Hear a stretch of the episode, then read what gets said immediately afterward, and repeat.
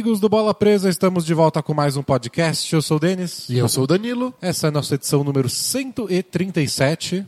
E já pedimos desculpas, porque está saindo um pouco mais tarde que o normal. Geralmente sai na sexta de manhãzinha, hoje à tarde. A gente está gravando de sexta à tarde porque a gente resolveu que, mesmo sendo o comecinho da temporada, era importante a gente falar de um jogo especial. Que jogo é esse? É o Celtics e Warriors. O jogo mais importante da temporada até aqui. O que não quer dizer muita coisa, mas é, é o que a gente tem para se agarrar. É, então é por isso que demorou um pouquinho, mas acho que vale a pena esperar. Senão eu pensou, eu ia falar desse jogo na próxima semana. E na NBA você demora uma semana para falar das coisas, já aconteceram 15 jogos no meio do caminho e perdeu a graça.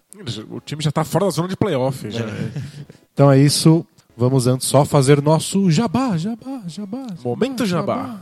É, Danilo, Oi. é, se nosso amigo internauta quiser, cansou da sua voz e quiser ler um texto com suas belas palavras, onde ele te encontra? Não pode. Quando eu ler meu texto, tem que, tem que ler com a minha voz na cabeça. É a, é- é a regra, é a lei. É, agora que você conhece a voz, você perdeu, já era. Não dá, você vai ficar sempre me escutando ler os textos. Mas você pode ler esses textos lá no bolapresa.com.br. A gente posta textos novos gigantes lá toda semana e os nossos assinantes têm acesso a textos especiais, extras, exclusivos semanalmente. É isso aí, já teve Filtro essa semana, que é um resumão com historinhas paralelas, amenas e divertidas da NBA. E vai sair um texto de- detalhando o ataque do Pistons, a evolução do André Drummond, ainda essa semana. Então pode ficar de olho. É isso aí. E com 14 mangos por mês, a pessoa amada que nos paga dinheiro recebe um podcast especial também, que deve sair acho que semana que vem, a gente vai acertar certinho, mas todo mês tem um podcast especial. E com 20 reais, o que acontece com 20 reais? Com 20 reais a pessoa tem acesso ao nosso grupo exclusivo secreto mágico no Facebook, em que a gente de- debate todas as rodadas da NBA lá compulsivamente e ainda concorre a um sorteio de uma camiseta da- da NBA todos os meses. É isso aí. E estamos também em todas as redes sociais possíveis e imagináveis, das que eu conheço, pelo menos. Não, tem, tem Snapchat que a gente não está. É, nem, nem vai. Não sei mexer. Mas a gente está no Facebook, no Instagram, estamos no YouTube, onde você pode ver nossos vídeos. A gente já tem dois vídeos analisando jogadas, nossa prancheta tática. Temos um vídeo jogando o novo NBA, 2K. Exato. E. Faltou alguma? É, Instagram, temos no Instagram também, Bola Presa 1, porque somos o número 1. Isso. E não pode esquecer do apoia.se barra bola presa, que é onde você vai lá para fazer a assinatura, para ter acesso ao nosso conteúdo exclusivo. É. De todas essas, recomendo o Facebook, porque a gente avisa os posts novos lá, ser informado. E o do YouTube, óbvio, porque é conteúdo novo. A gente até bota no blog depois, mas é legal você ficar lá inscrito para receber o aviso quando tem vídeo novo, analisando táticas aí, a nossa novidade da temporada. Isso, em breve vai ter mais um. É Isso aí, vamos falar de basquete então? Bora? Então tivemos aí Warriors, líder do Oeste, com sete vitórias seguidas, enfrentando Boston Celtics em Boston e suas 13 vitórias seguidas que eles embalaram desde que eles perderam os dois primeiros jogos da temporada. Muita expectativa, porque era a possível final antecipada, né? Agora que o Kevs tá, tá na fase de não vamos convencer ninguém que a gente sabe jogar basquete. Isso. É, é aquele momento do ano em que ninguém mais confia no Cavs. É, o Kevin só joga quando muito provocado, tipo contra o Knicks. Mas assim, a gente fica na dúvida, né? Então, final antecipada, tudo muito aguardado e deu Celtics. Do jeitinho que eles têm jogado essa temporada, placar baixo, jogo pegado e decidido no final com cestas do Kyrie Irving. É, minha vontade é dizer, do jeitinho que eles estão jogando essa temporada, mal. É. Mas o que importa é que eles dão um jeito de vencer nessas partidas. É, A coisa mais engraçada foi desse jogo foi que acabou 92 a 88 pro Celtics. E aí logo que acabou, era uma rodada dupla dessas de quinta-feira. Assim que acabou, começou a rodada do Oeste, que era lá Houston contra o Phoenix Suns. E aí o Houston fez 90 pontos no primeiro tempo. Primeiro tempo. Ele fez ma- o Houston fez mais pontos que o Warriors em um jogo só no primeiro tempo. É su- é surreal, né? É surreal. É Você junta a defesa do Suns com o ataque do Houston e acontecer. Receita para recordes históricos. Foi o segundo maior pontuação num, num primeiro tempo na história da NBA. Em 91, o Suns, o próprio Suns, fez 107 pontos no primeiro tempo. É surreal. Alguma coisa mágica aconteceu, é. E E o, o Rocket só não fez mais de 150, eles acabaram com 142. Porque o segundo tempo foi garbage time, né? É, foi, não. é, eram os reservas dos reservas. É, o quarto período foi um lixo. Foi piada. O quarto período foi teve os narradores conversando, o acho que é o Kevin Harlan que estava narrando com o Red Miller comentando sobre o que, que eles podem fazer pro pessoal não dormir, não trocar de canal. É, não lembro se era o Kevin Harlan, mas é, ele tava, o narrador estava comentando de quando ele narrava jogos do Wolves no começo da carreira e o Wolves era um time lixo completo. E várias vezes no, no, no último quarto eles estavam perdendo de 20. Eles têm que fazer alguma coisa, né? E ele tinha que prender a atenção. E aí ele falou que de repente ele falava de um jeito muito empolgado uma jogada. tipo, olha aquele lance do sei o quê." Tipo esporte interativo, assim. E aí prendia a atenção e ficava um áudiozinho legal pra usar num clipe depois. Que jogada de Michael Jordan! Entendi. Ele, É. ele salva alguma jogada que seria esquecível só porque o jogo não é lembrável, né? Isso. E aí ele fez umas coisas, umas jogadas do Suns aleatórias ontem só. É, mas é isso. O, Warriors, que deveria ser o melhor ataque da NBA, fez numa partida inteira menos pontos do que o Rockets fez num, num, num único tempo. É, a coisa mais. imp- Você falou que o do, do Celtics jogando mal.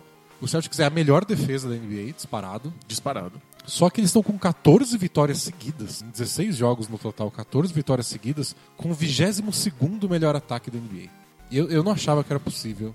Você tá no. no Em pleno 2017, em 2017, você tá entre os, os 10 piores ataques da liga.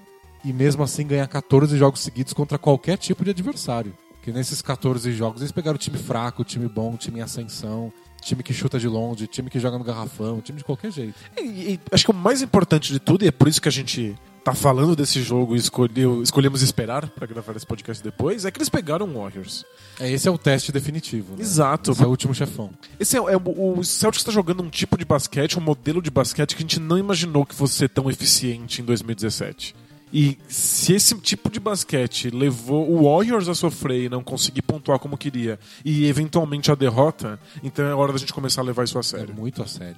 E. Porque o Warriors, a, a grande característica do, do ataque do Warriors é movimentação de bola e criação de arremesso sem marcação. E eles não estavam conseguindo passar a bola. O ataque do Warriors ficou muito empacado.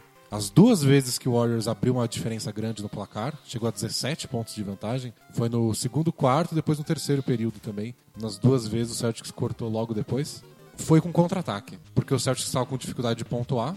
Como aí- sempre é. como sempre, o Warriors conseguiu transformar esses rebotes, roubos de bola em ponto rápido de contra-ataque. Mas assim que o Celtics recuperou um pouco do ataque, Ele começou a cuidar da bola só, né? É, Só parou de desperdiçar. E aí o Warriors não conseguiu embalar contra-ataque, teve que jogar 5 contra 5, que geralmente não é dificuldade. pô. Nunca de jeito nenhum. Eles preferem contra-ataque, porque quem Porque- não prefere, né? É porque é mais fácil, É. né? Só isso. Mas no 5 contra 5 foi muito difícil. O... Acho que o Clay Thompson fez o quê? 13 pontos, o Curry 9. Os dois tiveram poucos arremessos sem marcação. É, o Curry até teve bolas livres, mas é que em nenhum momento da partida ele conseguiu entrar num ritmo, porque ele estava sempre muito bem marcado. E o Warriors acabou tendo que finalizar uma série de jogadas com isolação, com jogadas mano a mano, que não é o que eles esperam fazer. É, não é o jeito que eles querem jogar. E aí os jogadores não entram naquele ritmo de estar arremessando três, quatro bolas seguidas livres, e aí eventualmente elas começam a entrar e você não para nunca mais. É, eu, eu queria uma estatística que comprovasse essa, essa percepção que eu tenho de que os arremessos sem marcação, aqueles completamente livres, eles são mais difíceis de acertar, possivelmente pelo psicológico, quando eles são raros. Tipo, você tem. Você tá jogando contra, o Suns, igual o Houston. Todo arremesso é sem marcação. O Suns desliga de, repente. Isso, e aí parece que tá treinando, assim, É. pressão zero. É. Aí tem uns arremessos contra o Celtics que também são livres. Só que é o, o primeiro arremesso livre que você tem em 10 minutos. E ele tem uma outra carga, de você precisa acertar porque você tá tendo arremessos contestadíssimos. Isso, e talvez você apressa um pouco, porque tipo, a defesa tá chegando, a defesa sempre chega. E eu acho que nesses jogos, os- mesmo no, no- os arremessos livres têm um aproveitamento mais baixo. Eu só não sei se isso é verdade ou é uma percepção que eu tenho de, de precisa- ver jogo. Precisaria ver fazer uma análise estatística avançada, É, maluca. ter os dados e qual é arremesso sem marcação. Mas Mas, pa- é uma percepção que eu tenho. Parece, o, o Duran teve que dar muitos arremessos arremessos contestados no mano a mano, né? Ele é o, costuma ser o finalizador oficial de jogada quebrada no Warriors. Mas ele, eventualmente, ele começou a ter arremessos livres. Mesmo em jogadas mano a mano, ele deu um ou outro crossover e conseguiu arremesso de meia distância livre. E as bolas não caíram. Então, parece que você fica realmente com o ritmo alterado. Você precisa soltar a bola mais rápido, a bola tem um outro peso, você não pode se dar o luxo de errar. Os pontos dá pra dizer que o ponto vale mais do que num jogo que acaba 135 a 130. E É cada verdade. pontinho vale mais, porque você sabe que é mais difícil pro outro time pontuar também, pra ele alcançar essa marca que você tá fazendo. E, acho que até pro tipo de. filosoficamente o basquete que o Warriors joga. Porque a ideia deles é arremesse um monte de bolas. E eventualmente você sabe que No jogo da porcentagem. a eles, porcentagem vai valer a pena. Quando você não consegue arremessar esse monte de bola e você erra três ou quatro, você já começa a bater o desespero. Assim, meu Deus, não vai dar tempo da, da, da É. porcentagem dar conta. é, E eles não conseguiram arremessar tanto, né? O jogo teve um ritmo bem baixo. O Celtics conseguiu. O Celtics não corre tanto, né? E eles conseguiram parar o ataque do Warriors pra fazer o Warriors demorar mais pra arremessar. E o fato de que o Celtics atacou o rebote de ataque, o que sempre é um problema para o Warriors, mas o Celtics fez parecer ainda mais complicado, né? Uhum. Parecia que era questão de vontade, assim, quando o Celtics estava empolgado, estava com, com pique, eles pegavam um rebote ofensivo. É, geralmente era um problema pro Warriors quando eles enfrentavam times muito altos ou times com especialistas, tipo o Thunder com o Steven Adams, O Tristan Thompson. o Tristan Thompson com o Kevs, os caras que estão arremessando menos do que o adversário. Soma de de de desperdício de bola, ou então parece que as defesas já estão mais ligadas esperando que o Warriors cometa esse tipo de, de, de engano. O Celtic estava forçando a defesa, gerou vários desses desperdícios e aproveitou, fez, fez um monte de pontos de contra-ataque. É, uma coisa importante de lembrar é que esse Celtics é um time completamente novo em relação da temporada passada. Sobraram quatro jogadores. Mas já faz. Desde que o Warriors virou Warriors, já. Há três temporadas que o Celtics é um dos times que mais dá trabalho pro, pro Golden State. Na temporada que eles ganharam 73 jogos, a, a única derrota em casa do Warriors foi pro. Aliás, as, as únicas duas derrotas. Uma pro Celtics, outra acho que pro. Mas eles ganharam do Warriors em Oakland naquela temporada fenomenal. Então faz, faz anos que o Brad Stevens sabe como armar um estilo de jogo que incomoda o Warriors. Curiosamente, ele, ele tem a ideia de uma defesa que causa mais desperdícios de bola do Warriors do que o normal. É, o que eu achei interessante é que eles impedem realmente o- Warriors de movimentar a bola. Eu tava até lendo um texto da revista da ESPN sobre como o Steve Kerr criou o ataque do Golden State. Então, as coisas que ele tinha de conceito que ele queria passar, como ele queria que o time jogasse. Então ia ter uns elementos do triângulo que ele gostava, mas ia ter elementos do Phoenix Suns, do, do Steve Nash, do Mike D'Antoni. Então tinha coisas que ele queria implementar, mas que ele tinha medo de não dar certo logo de cara, porque o time no ano passado, no ano anterior, com o Mark Jackson, é, foi muito bom. Eles tiveram 51 vitórias, foram pros playoffs, perderam um jogo 7 contra o Clippers. Acho que foi a primeira vez que o Warriors estava jogando defesa, a depois defesa de muitos deles anos. era né? ótima, e ele falou, tipo, dá pra ser muito melhor, especialmente no ataque. Mas ele queria mudar completamente. O Warriors era o time que menos tinha dado passes por jogo na temporada anterior. Uau. E ele queria que fosse o time que mais desse passe. E, e aí eles criaram, junto com a equipe de estatísticas lá do Warriors, eles, eles analisaram jogos de outros times e os melhores momentos dos jogos deles naquela pré-temporada, quando o Steve Kerr já estava tentando implementar o sistema novo, para definir um número. Tipo, que, que número que a gente vai colocar na cabeça dos jogadores? Tipo, é esse que a gente precisa É o número de passes por jogo? e eles chegaram nesse, nesse, na questão dos passes. Então, a gente quer ultrapassar 300 passes por jogo. Uau, é muito passe.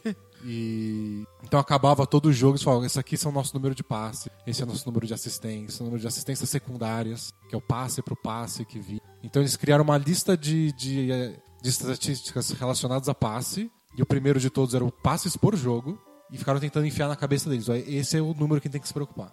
Então é, é a base, é o pilar É. de como o Warriors joga. Esse é um número que era bem legal no- na- na- ainda no ano do, Stephen, do Mark Jackson como técnico. Que, segundo a equipe de estatística do Warriors, mesmo no ano do Mark Jackson, eles tinham o melhor ataque da NBA nas posses de bolas que tinham seis passes ou mais. que fantástico. Só que geralmente não tinha seis passes. Então era uma amostragem um pouco menor.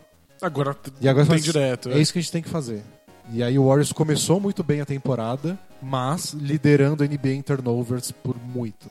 É, quanto mais você passa a bola, maior a chance de você dar um passe errado, de alguém interceptar o passe, É, de alguém cortar a linha de passe. E aí, quando eles acertaram isso, passaram muito a bola, continuaram se movimentando, Que é isso que o Steve Kerr quis ensinar. Tipo, passa a bola e não para. Passa e se mexe, passa e Se se, você, mexe. se você passa e se passar e parar, não dá pra passar de novo pra você. É. Então você tem que estar em outro lugar pra receber a bola outra vez. E aí, quando isso pegou, quando eles. E foi no começo da temporada, mas quando embalou isso, e é o Warriors que a gente tá vendo há 3, 4 temporadas. E, e como consequência, o Warriors dessa temporada é o time com a maior relação de assistências para os arremessos feitos. É, né? Eles passam de 30 assistências, impressionante. Mas contra o Celtics não conseguiram, eles não passavam a bola. Ou passava e morria na mão de alguém por 5 segundos. É, e o, o- o time fica irreconhecível. É. Legal saber que é exatamente esse ponto que era o fundamental pra formar esse Warriors. Porque de fato, quando o Celtics diminui o número de passes, o time fica muito fora do sério. É que é difícil impedir o número de passes, mesmo quando você sabe que é isso que tem. Por causa dessa movimentação constante. Se você quer impedir um passe de chegar na mão de alguém, você tem que estar na, na cola desse cara.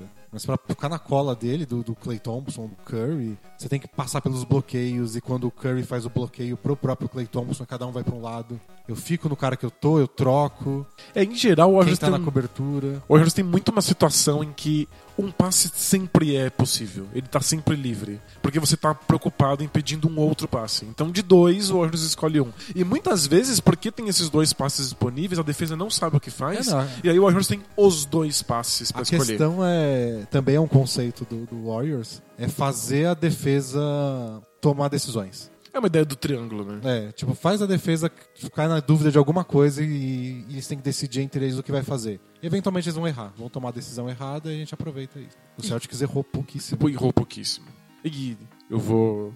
Vou ser o cara que cutuca o Kyrie Irving pra sempre. Porque quando errou, errou porque o Irving errou algum tipo É, de movimentação. ele Ele ainda é o elo mais fraco, não na defesa individual, que ele fez inclusive um bom trabalho no Curry em várias posses de bola, mas ele realmente erra movimentação defensiva, troca de marcação.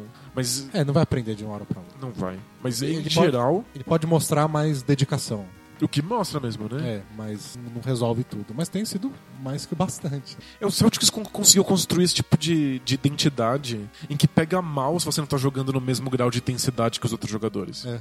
Tipo, tem um novato dando sangue ali, pulando nos rebotes ofensivos. Como é que você vai, vai fingir que, não, que tá defendendo? Não tem como. Então até o Irving tá se dedicando nesse. E a a coisa mais impressionante do Celtics pra mim é de como todas, todas as apostas deram certo.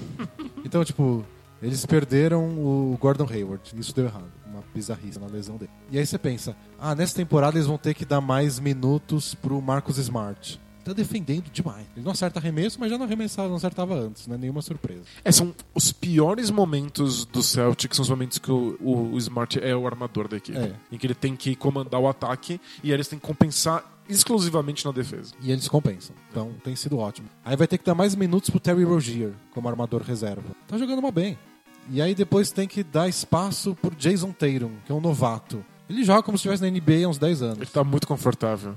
E aí, putz, sem o Hayward, quem vai fazer ponto? O Jalen Brown tá fazendo ponto tranquilíssimo, fez 22 ontem, foi o cestinho do Celtics, também parece veterano. Aí trouxeram aquele Daniel Tice da, da Alemanha, novato também, grandalhão, desengonçado, tá jogando bem.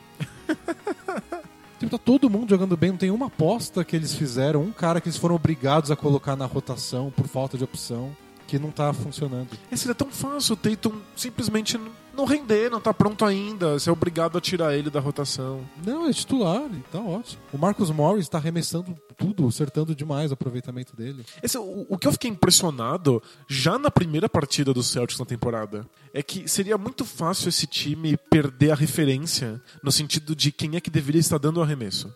Porque o Rosier não é um grande especialista, o Marcus Smart é um dos piores arremessadores da história do, do universo conhecido, o Tatum deveria estar com cagaço, ele não está acostumado, o Jalen Brown nunca foi um grande pontuador. O cagaço do Jason Tatum durou o primeiro tempo do primeiro jogo. Foi isso. Mas esses jogadores não deveriam querer arremessar. E o, o, o que a gente vê no Celtics é exatamente o contrário. Todos eles arremessam e são agressivos na primeira oportunidade. Então, o Jalen Brown ele nem pontua porque é particularmente talentoso. Ele pontua porque ele tenta. É porque tá tentando o tempo inteiro e batendo pra cima das defesas e eventualmente cavando as faltas e as bolas entram. E é isso que faz um time ser perigoso. Você ter que defender os arremessos porque eles vão vir o tempo inteiro. É, de certa forma, você tem que defender o Smart. Ele vai chutar, ele é louco, ele arremessa. Se der muito espaço, ele ataca. Tipo, ele faz merda de vez em quando, mas você não consegue ignorar ele. É, o, o fato dele ser ruim não impede o fato dele ter que ser defendido. Justamente por uma questão de postura. Então, eu não sei como isso aconteceu, eu não sei como esse monte de cara ruim, esse monte de cara limitado, esse monte de novato entrou nesse time com a mentalidade de que precisa atacar, não importa o que aconteça. Tipo, Uma parte do time é bem limitada e a outra que é boa de verdade é absurdamente jovem.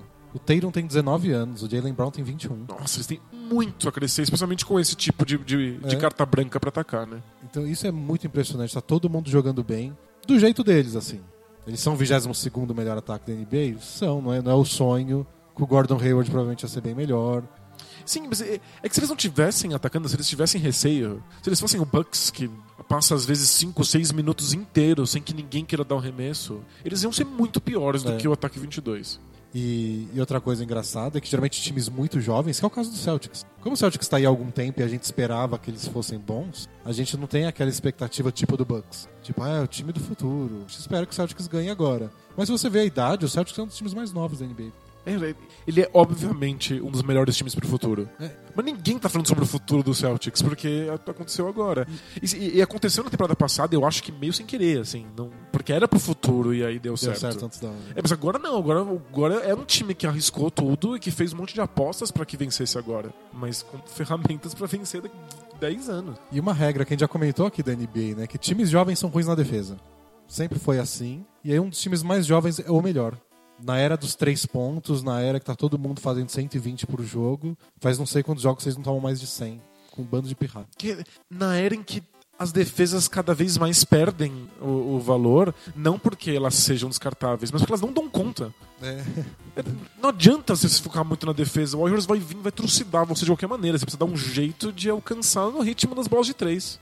É, quando você pensa em times tipo Houston, Warriors, Cavs mesmo, você pensa assim, né? Tipo, eu tenho que ter uma boa defesa? Tenho. Mas eu tenho que ser capaz de fazer 120 pontos no jogo. Isso que minha defesa não vai ser suficiente, ela É. não vai dar conta. Tipo, eu vou marcar o Warriors muito bem e eu vou tomar 110 pontos. Se eu fizer uma boa defesa. Então tem que fazer Então- 112. É, e não é todo ataque que consegue. Então você tem que se preocupar com o ataque. Mas o- o o Celtics tá Celtics conseguindo não. segurar os caras a 80 pontos. O Celtics acabou de quebrar a regra do basquete moderno. Eles podem se focar inteiramente na defesa. É claro que eles têm um ataque digno o bastante pra conseguir se sustentar. Às vezes a defesa não funciona o tempo inteiro na mesma intensidade. Mas eles estão fazendo isso na, na marra. Então, vários jogos o Kyrie Irving resgatou eles. Tipo, a defesa deixou o placar baixo, apertado, e no quarto período o Kyrie Irving foi lá e matou o Hawks. Eles quase perderam do Hawks. E ontem não foi tão dominante assim o Kyrie Irving, mas ele conseguiu fazer sexta no final, cavou as faltas, acertou os lances livres, e com o lance livre que ele virou o jogo e ganhou. E qu- Quando acabou o primeiro quarto, apareceu o Brad Stevens no banco dizendo: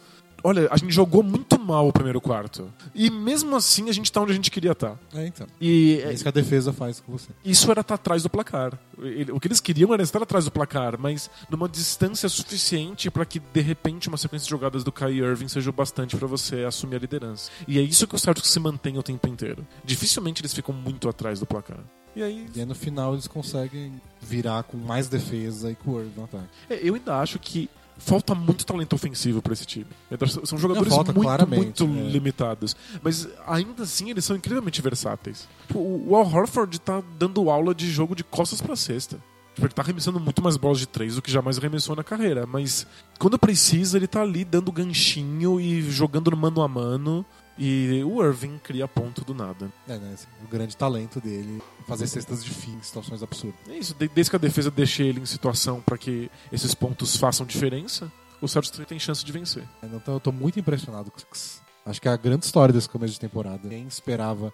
Acho que todo mundo já esperava que eles fossem ter dificuldade pra embalar. Foi o nosso preview do Celtic. Sim, é. O time vai ser muito bom, mas não sei se muito bom logo de cara. É, a gente- o que a gente pediu era paciência para os fãs do Celtics, porque talvez demorasse mais É. de uma temporada. Porque você faz várias movimentações pro time vencer, mas ao mesmo tempo você troca dois terços de um time. Então que era natural até que demorasse pra dar liga. Especialmente para um time que tem uma identidade muito ligada ao técnico. Você tem que É. aprender o esquema. Não é fácil. E aí, no fim das contas, tem nada a ver isso. Eles já pegaram o embalo no começo da temporada. E, e não só eles perderam o Gordon Hayward, como o Al Horford não jogou vários jogos, porque ele teve aquela. O Irving tomou a porrada lá e quebrou a cara. É, o Irving, quando ele quebrou a cara, foi no começo do primeiro quarto. Teve um jogo que eles ganharam sem Horford, Irving e Hayward. Que basicamente é o quê? Um bando de pirralha. É uma, é uma pirralhada que, por algum motivo que eu adoraria saber explicar, acha que pode pontuar e arremessar. É que de- consegue defender. E que, e que defende e que segura o placar na base da defesa. Eu acho mais fácil até você convencer. N- Realmente, que nem você falou, não é tão comum assim. Mas eu acho mais fácil você empoderar o pirralho e falar, a gente precisa que você arremesse. Do que ensinar ele a defender. É. É mais fácil, né? É que pode acontecer o efeito Lonzo Ball. Que, tipo, você tem que arremessar, você precisa arremessar. E aí você acerta 1 de 9, 2 de 8, 0 de 10. E aí sua confiança vai pro ralo. Exato, teu arremesso começa a ficar torto e Você, fica com- você não quer arremessar porque você sabe que não tá caindo. E tá todo mundo à sua volta. Vai, arremessa, arremessa. Não queria arremessar. Então é difícil pra confiança do jogador você não tá querendo arremessar e arremessar. Agora, de qualquer forma, eu acho que é mais fácil você pegar um garotão novinho, empolgado e falar arremessa mesmo, sem medo, do que pegar um pirralho e falar você vai ter que defender. Se dedica Direito. na defesa. E vai ter que marcar uns caras difíceis pra caramba. Porque é todo mundo mais experiente que você. É, sem as manhas defensivas pra isso, sem conhecer seus companheiros. é, eu acho mais fácil você empoderar então o, pirralho pra atacar do que fazer um time com um monte de novinho defender. Só só ver o Thibodeau com o Wolves, né? A gente esperava que ano, ano passado o Wolves ia deslanchar na defesa, porque pô, o potencial físico de, do Carl Anthony Towns, do Andrew Wiggins, Zach Lavine, com um gênio defensivo igual o Thibodeau, como é que pode dar errado? E deu, porque eles foram cometendo erro primário o tempo inteiro. E aí a gente cansou de dizer que o Wolves estava dando errado porque era jovem demais, porque É. jovens não conseguem a- dar conta de um esquema tático defensivo difícil como o do Thibodeau, mas que eventualmente ia funcionar. E não parece que, por exemplo, que o Towns está ficando mais esperto na Não, defesa. Pelo contrário. O time melhora porque tipo, eles trocaram o Zach Lavine pelo Jimmy Butler. Aí a defesa melhora mesmo. Você bota o Taj Gibson. Até o Jeff Teague, que é mais rodado, embora não seja nenhum Gênio, gênio, é. defensivo, mas ele sabe o que tá fazendo.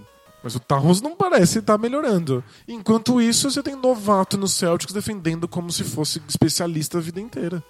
E, e Ah, não só defendendo, defendendo num nível em que a gente é obrigado a considerar como é que esse time se sairia na final da NBA contra o Warriors. Ontem, o- depois que acabou o jogo, o Warriors elogiou o Celtics e o Curry falou: ó, tipo, me falaram que o clima aqui é ótimo em junho. Não vejo a hora. Já é o Warriors dizendo o Celtics é realmente o time a se bater. É. Depois o Curry até falou: claro que eles têm que passar pelo Cavs, que foi o time, não sei o quê. Mas, mas esse é o, é o ambiente agora. Tá todo mundo já empolgadíssimo. E não tem como não tá, né? E agora Agora de todo mundo. eles têm toda a legitimação pra estar sonhando com o título do leste. O que é bizarro. Porque no final do primeiro quarto do primeiro jogo parecia que tinha ido tudo pelo ralo. É. Mas não, eles O não time que era pra perceberam. O time era para o presente e para o futuro. Assim que o Hayward falou, ok, futuro. Futuro. futuro. Futuro, pensar no futuro. Ah, então é futuro, né? Um ponte para o futuro. Mas não, agora não tem porquê não tá fazendo planos pros finais. É não, que isso. É muito louco isso. E definitivamente a gente não sabe como isso aconteceu. Tipo, como, É como isso se deu, como é que uma defesa tão forte em pleno 2017 consegue tornar o time competitivo. É, acho que vale uma análise depois detalhada das coisinhas que a defesa do Celtics faz enlouquecer todo É, mas é que quando a gente descobrir, a gente vai ficar ainda mais enlouquecido. que é como é que esse time conseguiu botar isso em prática tão rápido e tão cedo com jogadores tão novos. É, novos em todos os sentidos, novos de idade e novos no grupo. É. Os dois casos. Justo defesa, que é tão famosamente uma coisa coletiva, em que você precisa que o time crie uma É. química. Muito louco. Que até os caras mais velhos, tipo o Marcus Morris, o Aaron Baines, que tá jogando bem também, é, são mais experientes, mas chegaram agora. Mas o Aaron Baines, eu gosto muito do Aaron Baines. Eu achei que ano passado o Pistons era melhor com ele do que com o André Drummond. Embora, claro, que pro Pistons não faria sentido apostar em um, não no outro, né? Porque o Drummond tem mais potencial, igual ele tá fazendo essa temporada, mostrando essa temporada. Mas achei que o Baines jogou muito bem a temporada passada e foi muito inteligente do Celtics pegar ele num preço acessível. Essa aí saiu bem barato. Com, exceção de que ele quebrou a cara do Irving, né? Acontece. Acontece.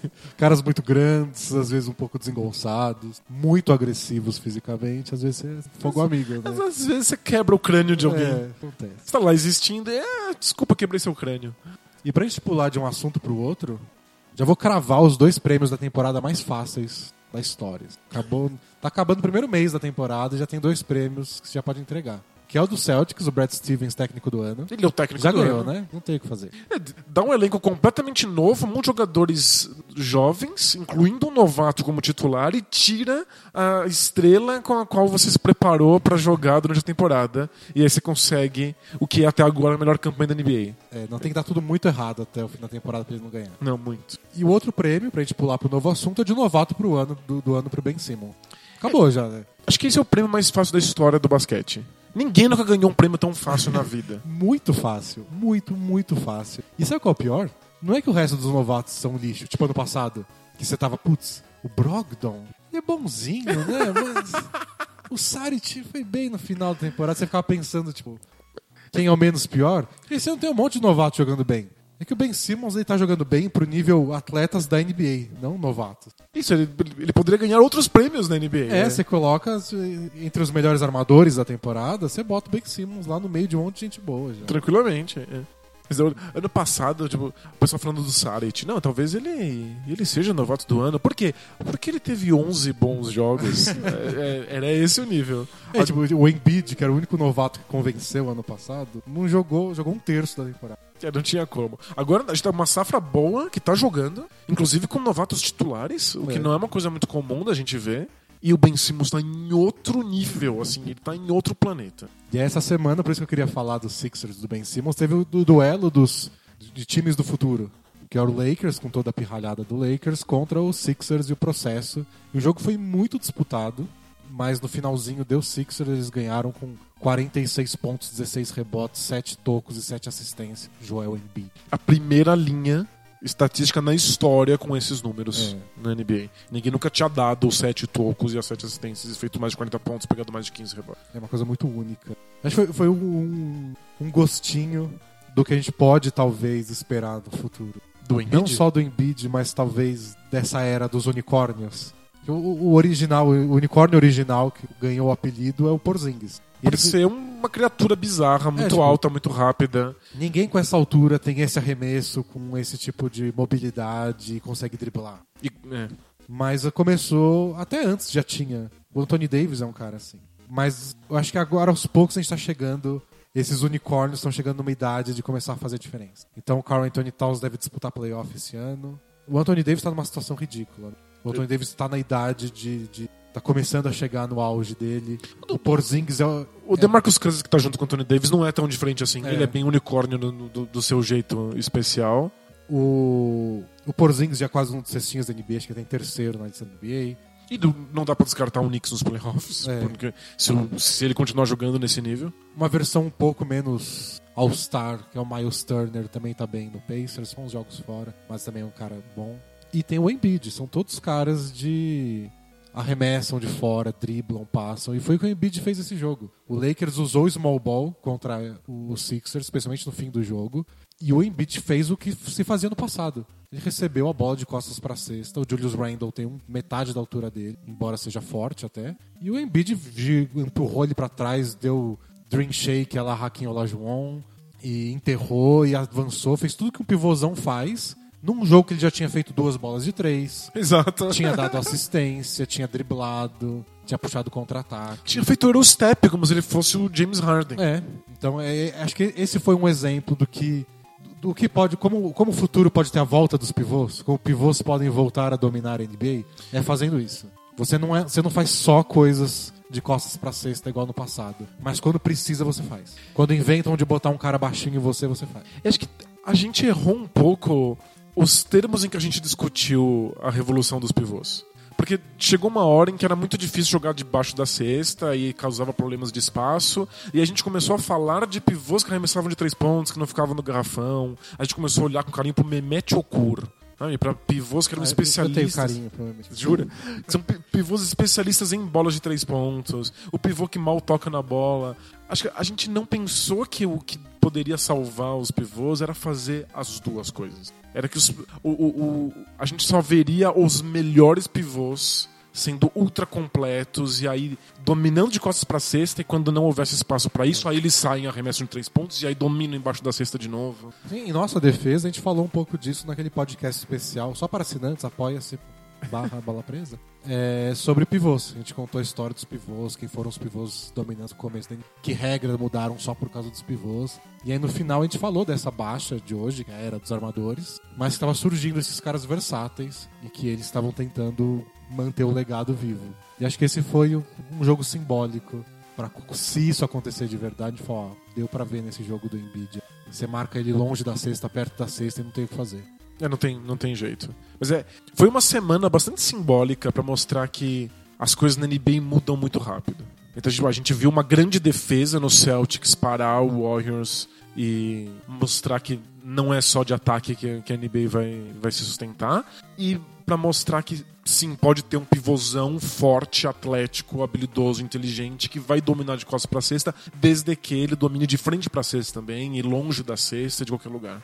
É porque o que os Sixers têm feito muito bem com o Embiid, que é uma das dificuldades que os pivôs têm há muitos anos, até os que são bons de costas para cesta, tipo Jahlil Okafor, Greg Monroe, que a gente citou na, na semana, que é receber a bola embaixo da cesta em condição de fazer. É.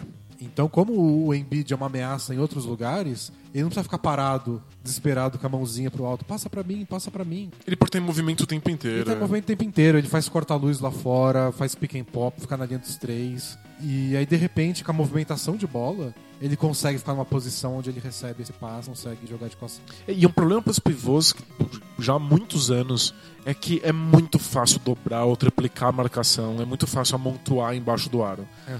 E poucos pivôs conseguem passar a bola, especialmente porque hoje em dia muitas defesas são especializadas só em cortar linha de passe. Tipo, o Warriors é. Sempre parece que você consegue dar um passe pro garrafão do Warriors. Mas vai ter uma, duas, três mãos ali que vão desviar a bola e vai virar um contra-ataque. Ontem mesmo o, Celtics tentou várias vezes fazer post-up no Steph Curry. Então eles botaram o Marcus Smart uma hora, outra foi o próprio Kyrie Irving. E nas três vezes que eles tentaram, o Steph Curry conseguiu antecipar o passe e cortar. É, é, é muito difícil, é extremamente difícil. Mas o Embiid é um excelente passador, e o Ben Simmons é espetacular se movendo sem a bola quando o Embiid tá no garrafão. É é uma coisa que você pensaria até que poderia limitar, né? Isso. É, tipo, ah, o Ben Simmons não é arremessador. Tipo, o cara que vai fazer a dobra é o que vai, ele vai sair do Ben Simmons pra ir no Embiid. Isso, deixa o Ben Simmons livre de, de três, porque ele não é um grande arremessador mesmo, então. Mas aí ele se vai pro lugar certo, ele consegue várias enterradas. É, acho que o mais chocante do Embiid do Ben Simmons não é só quão bons os dois são, é quão bem entrosados os dois são como eles estão na mesma sintonia, como eles se procuram na quadra e como na, quando o Embiid recebe marcação cerrada perto do aro, ele encontra o Simmons com passe preciso e o Simmons vai lá e finaliza com a bandeja com a enterrada. Eu tava lendo um texto até que falava que o futuro do NBA não é exatamente o small ball. É tipo o small ball. É o que se faz com o small ball. Que é tipo, o small ball é quando joga um monte de gente baixinha. É quando você desencana de ter um pivô, não precisa. É, e aí o que acontecia nos últimos anos com o small ball? Pode trocar marcação, qualquer um marca qualquer um, porque todo mundo tem a mesma altura, né? E todo mundo é muito versátil e todo mundo é muito rápido. E é difícil marcar times que jogam nessa velocidade. E que o futuro é fazer isso, só com caras gigantes. Que é difícil de encontrar, mas quem consegue aí já era. Então, e o Sixers é, é um pouco assim. Porque se você pensa, se você junta o Robert Covington, o Dario Saric, o Ben Simmons e o Joel Embiid, são quatro caras muito altos, rápidos, os quatro versáteis. Poderiam jogar em qualquer posição. Só o Covington, que não é um grande passador. Mas se mostrou um grande arremessador. É, eles trocam de posição entre eles.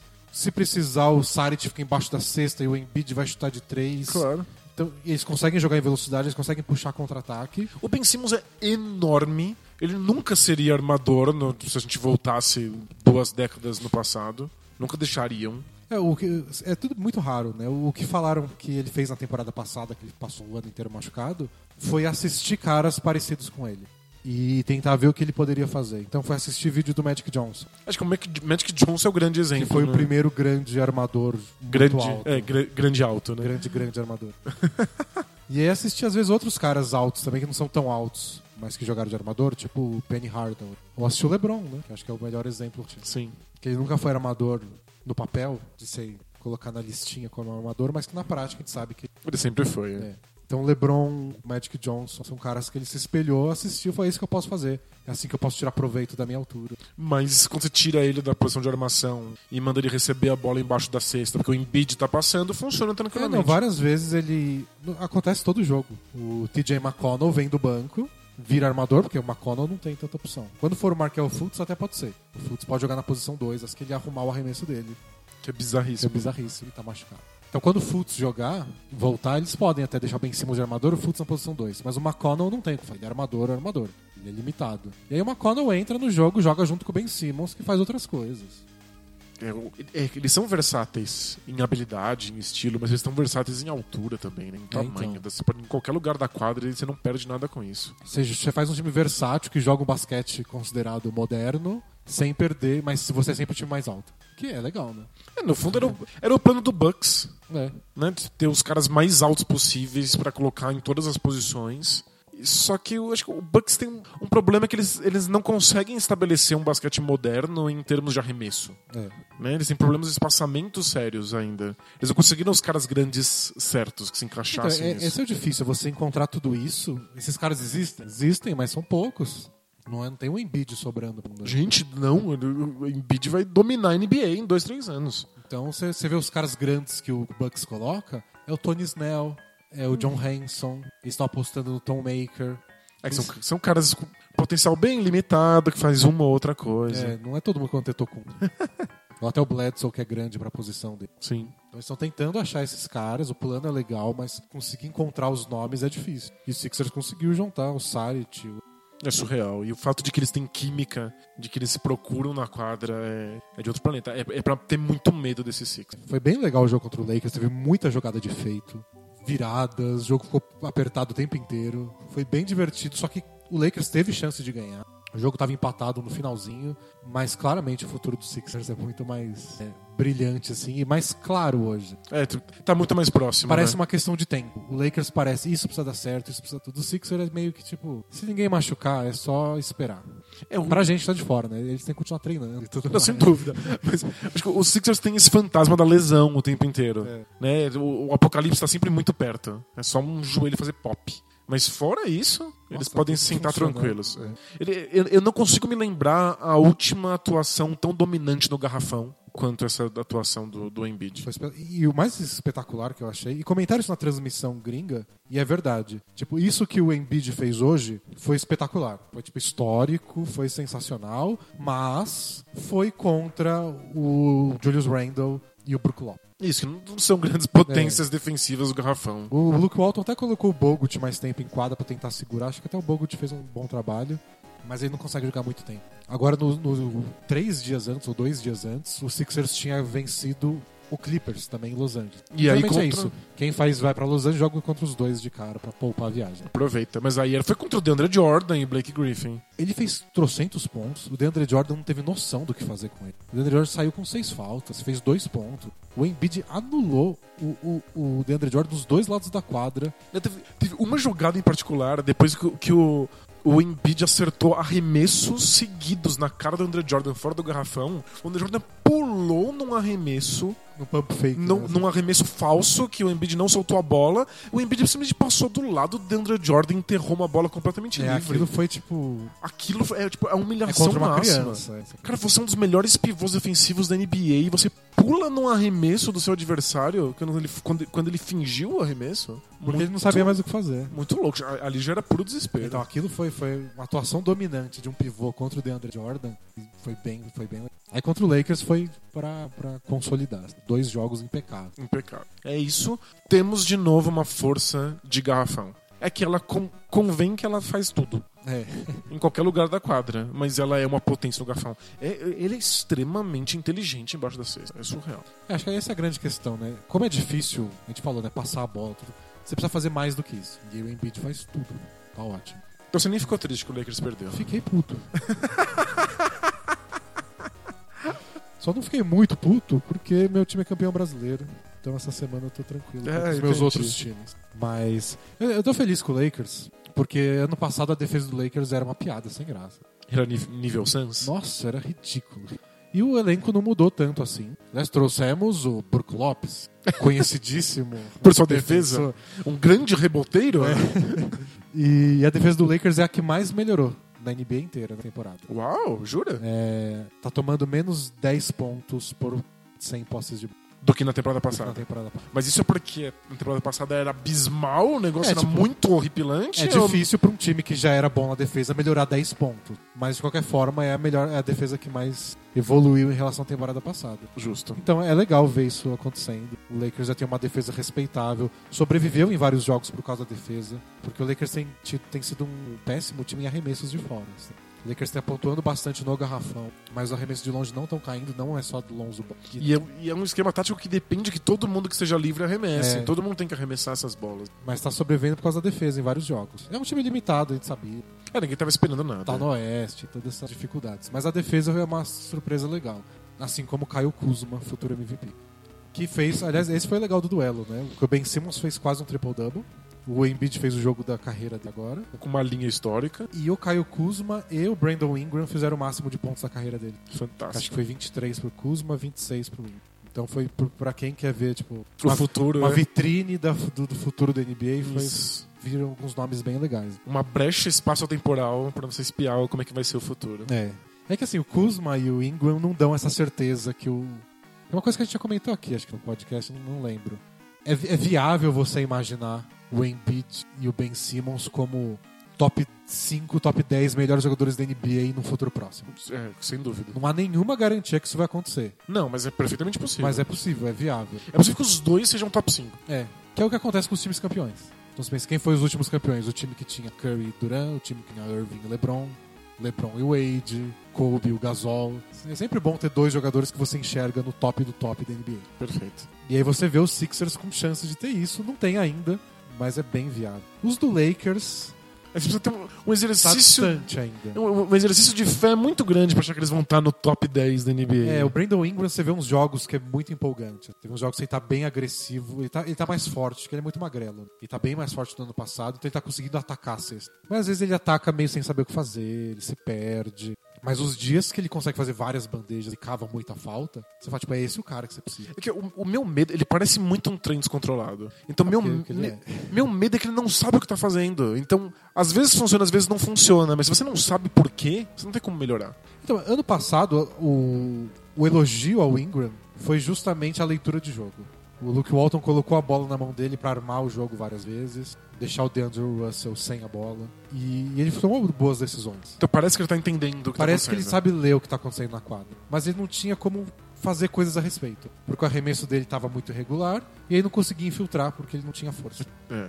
Esse ano ele tá conseguindo, mas ele tá levando muito a sério aquele incêndio, o tapinha nas costas. Tipo, ataca a cesta. Ele ataca mesmo. E às vezes ele ataca e você vê que não tem muita chance de dar certo. É, parece que ele não sabe por ele que, que se ele tá enfia nos isso. buracos, tipo, não, agora não era hora de infiltrar. Mas ele tá com essa, você é agressivo, você é agressivo, você é agressivo. É bom. Que Se ele tá aprendendo alguma coisa com isso, eu fico mais tranquilo. É. O meu medo é que nada saia que de. é tipo o Marcos Smart. Seja agressivo. Você obriga o outro time a te defender, você consegue umas cestas que em outras situações você não conseguiria. Isso. Às vezes você faz um turnover no momento crucial do jogo. É, muitas vezes você dá umas tabeladas em vez de um arremesso É. digno. Ontem, contra, o- no finalzinho do jogo Warriors, jogo empatado, faltando um minuto e meio, ele, começou, ele errou um passe, a bola voltou pra mão dele ele errou outro passe. em 5 segundos. Porque o Marcus Smart é esse, é isso. Eu acho que o Ingram pode ser mais, até porque ele é muito pirralho. Mas ele tá nessa fase do vou ser agressivo, isso é legal. Mas é. Eu, não- eu não sei qual que é. O potencial dele é ótimo, mas você não vê nenhuma certeza. O Kuzma é um pontuador natural. assim. Pra ele é muito fácil, né? Parece um muito- pontuador profissional. muito o trabalho tranquilo. dele é fazer pontos. Ele recebe a bola em qualquer situação, ele arremessa. Falaram com ele que, tipo, seu aproveitamento de três pontos, de dois pontos, de tudo, é muito melhor do que você teve ano passado jogando no basquete universitário. Quando, Há- que as defesas são mais fracas, a pressão é zero. que aconteceu. E ele falou que ele acha muito mais fácil ainda. Tem muito mais espaço. né? É porque tem muito mais talento, as defesas têm que marcar muito mais gente. Ele não é a super estrela do time. E se não tem defesas desenhadas pra parar ele. né? É, então as defesas são obrigadas. Tem mais espaço. A linha de três é mais longa. Sim. E pra ele tá mais fácil. A questão do Kuzma é você ver o que vai ser além disso. Isso, né? Se ele, se ele ficar só isso, ele é um bom. Porra, um cara que você encontrou na 27 escolha do draft, É. faz 20 pontos brincando. Maravilha, é uma coisa pra compor elenco, mas não é pra você imaginar na- no top 10 da NBA. É. né? Embora você ache que ele vai ser MVP. Ele vai ser. Inevitável. E aí tem a questão do Lonzo Ball, que tá bem difícil. Nos piores aproveita. Quando acabou os 12 primeiros jogos dele, fizeram a estatística que ele teve o segundo pior aproveitamento da história da NBA nos 12 primeiros jogos da carreira. Pra quem arremessou bastante. Que é 29%. Essa- Isso é surreal. Tipo, você consegue fazer mais do que isso arremessando do meio da quadra de costas. É, exatamente. No Mas, parquinho. mascotes arremessando de costas no intervalo tem aproveitamento melhor. As, as pessoas que têm que arremessar do meio da quadra pra ganhar algum prêmio É. no intervalo. né? Exatamente. E tem tido dificuldade em infiltrar, que é uma coisa que a gente já imaginava, porque ele não é tão explosivo. Mas a bola de três, é, tipo, 40 e tantos por cento ele tinha no basquete universitário. É, a mecânica sempre foi questionável, mas enquanto ele Mas tava sempre acertando, caiu, né? né? Mas não tá caindo nada, nada, nada. E. Ele é obrigado a continuar E arremessando. o Luke Walton disse, nos jogos que ele arremessou pouco, o Luke Walton falou, tipo, a gente perde características importantes dele quando ele não é agressivo. Porque ele precisa que a defesa abra espaço pra ele dar os passes dele, que é o grande talento. A gente sempre viu isso no Rubio. Quanto menos agressivo o Rubio podia ser, porque a defesa não comprava nada do que ele, do que ele fazia, mais dificuldade ele tinha Mais em burocrático encontrar. ele era. Né? É, ele não conseguia encontrar espaço, não tinha nenhum. Ele não dava passes que geravam nada. Porque. Os melhores passos que eu, que eu, que eu vi o Lonzo Ball dar nessa temporada foram em duas situações. Os primeiros, que é o que a gente sabe que é a especialidade dele. Contra-ataque. Pegar o rebote e dar aqueles lançamentos de futebol americano. É. Assim, a quadra inteira, a bola vai na, na altura certa, do jeito É certo, perfeito, na mão, é perfeito. E os outros foi quando ele atacou a cesta, a defesa comprou, foi lá dobrar, dar toco, e ele achou um passe genial pra quem tava embaixo dessa pra enterrar. É, mas eventualmente você para de comprar, você para de achar que ele vai de fato tacar cesta porque ele não acerta. você só né? contesta. É. E aí ele erra a bandeja. Então ele precisa acertar um pouco mais, causar um pouco mais de perigo. Tipo, você precisa fingir que você vai arremessar pra defesa vir descontrolar, tentar contestar, e aí você cria alguma coisa. É. Tá faltando isso pro. E outra coisa que atrapalha um pouco o Lonzo Ball é que tem muito jogador no Lakers pirado por jogar mano a mano. E, e a questão do Lakers é rodar a bola, do, do, do Lonzo Ball. A bola não gruda na mão dele. Então ele pega e já passa. Pega e já passa. Ah, bom, tem que voltar várias vezes pra ele pra encontrar um passe. é, aí ele pega legal, e passa é. pro Jordan Clarkson. Aí morreu. O Jordan Clarkson nunca vai passar a bola na vida dele. Não mesmo? Não passa. Ele não passa, o Julius Randle não passa. É, fica o, o valor do Lonzo Ball diminui nessas É, o circunstâncias. Kuzma não passa muito também. É muita gente que tá lá pra finalizar. Só que o Lonzo Ball não é o Chris Paul.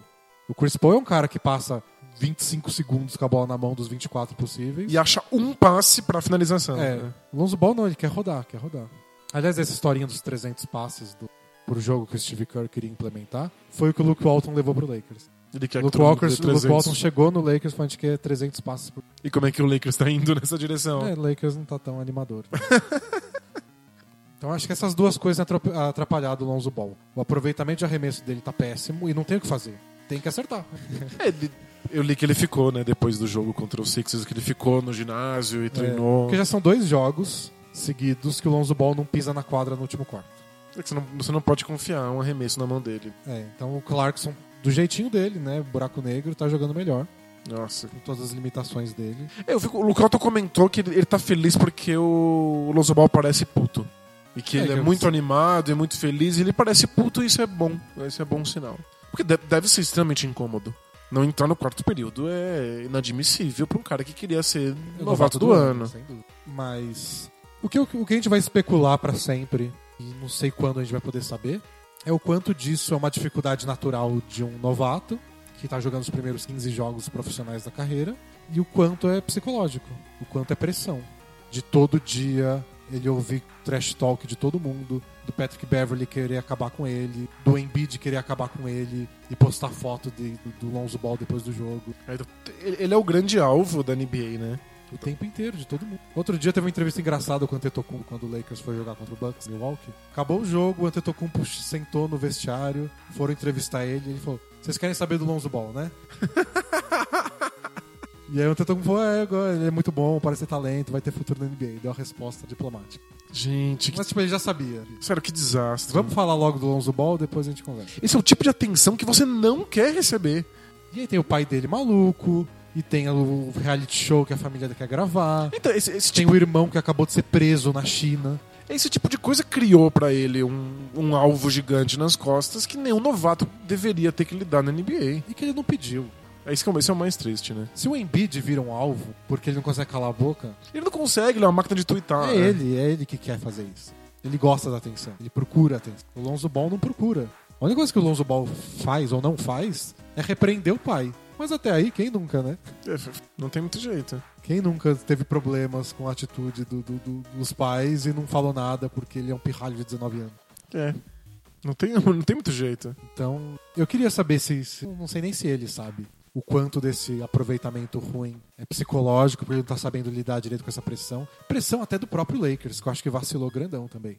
De. Chegou, o Lonzo Ball chegou, trocamos o Russell. Tchau, Russell, porque a gente tem o futuro da franquia aqui. Isso, a bola já tá na mão do nosso futuro armador. E aí ele vai lá assinar o contrato, e aí o Magic Johnson vai lá e aponta. Tá vendo essas camisetas aqui? O Lakers, que não aposenta a camiseta de ninguém. aí tá lá, Karim Abdul-Jabbar, Will Chamberlain, Magic Johnson, Shaquille O'Neal. Então a gente quer seu nome lá. Caralho, mano. Calma, né? Não é fácil pra cabeça de ninguém. Que isso, é muita pressão, muita pressão. E, E o próprio Lakers criou isso. E arremesso é um bagulho muito psicológico. Especialmente quando você tem uma mecânica bizarra questionada.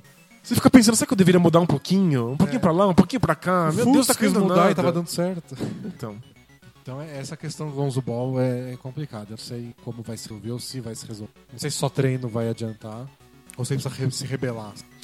talvez o Lookout tenha razão. Talvez ficar puto seja o primeiro passo de uma mudança. Porque, sério, todo mundo vai querer massacrar ele. Se ele não ficar puto e quiser massacrar de volta, ele vai virar comida de leão. Porque o que eu vejo na internet é gente. É sempre um cenário Twitter, Facebook, qualquer co- comentário de portal. qualquer Os coisa. famosos comentários de portal não leia os comentários. É, é assim, alguém xinga o Lonzo Ball. Se fudeu, bem feito, jogou mal, tomou enterrada na cabeça. E aí alguém vai lá e responde. Pô, o pai dele que é um babaca, ele não tem nada a ver com isso. É, né? Por que, por que o ódio ao Lonzo Ball que não, não fez nada? E aí vem a resposta. É, mas ele não faz nada a respeito. Então talvez isso seja uma resposta pros outros e pra ele. Do tipo, gente, sossega. Sabe, ele vinha a público e fala, pai, cala a boca.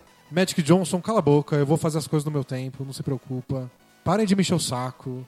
É, não parece que ele tem o perfil pra fazer não, ele é o isso. cara mais quieto do mundo. Ele, ele é justamente aquele efeito colateral bizarro de ter crescido com o pai que falou demais. É. Ele é o cara que quer enfiar a cabeça embaixo da terra e esperar o pai passar, sabe? Mas ele gosta do pai. Que, tipo, é, é o que o. Quem que falou? O Scott Brooks, o técnico do Wizards. Que. Ele falou, ah, tipo, meu pai me abandonou quando eu tinha X anos. Eu queria que meu pai estivesse levantando minha bola aí com- quando eu tô na NBA. Falando que eu vou virar uma grande marca e. É. E, e na NBA é o que mais tem. É jogador que foi criado pela mãe, só Nossa. pela mãe ou só pela avó. Sem dúvida. É o que mais tem na NBA. E aí você tem um cara que o pai é super presente, dando apoio, do jeito bizarro que ele criou pra dar apoio. Do jeito ultra patológico, é. É. Super egocêntrico, mas enfim. Mas talvez o Lonzo Ball, obviamente ele parece gostar muito do pai, e ele não se sente confortável de mandar o pai calar a boca. Ele só, ele só aceita. Tipo, ele dá risada quando o pai faz as palhaçadas e vai jogar bola. Mas, Mas- a NBA quer mastigar ele e cuspir fora. É, né? e de alguma forma não tá dando certo. E eu, isso que a gente quer saber, se é isso que tá acontecendo ou se é só uma coisa que também não é tão bizarra. Que é um novato ter dificuldade nos primeiros 15 jogos da carreira. É, não é nada demais mesmo. Aconteceu com, ah, com o Yao Ming, com o Dwayne Wade. É verdade. Qualquer um. É que o Yao Ming, o Barkley falou que ele nunca ia ser um jogador da NBA. É, o Yao Ming Vem demorou dos quase primeiros jogos dele. pra começar a embalar dela. Verdade. Então é bem comum.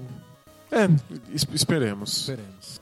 Ah, vamos ler perguntas no Both Things Play Hard? Vamos que tem um bilhão de perguntas acumula- acumuladas. Então taca a vinheta, Brunão. Both teams play hard, my man. Bro, what are you talking about, man?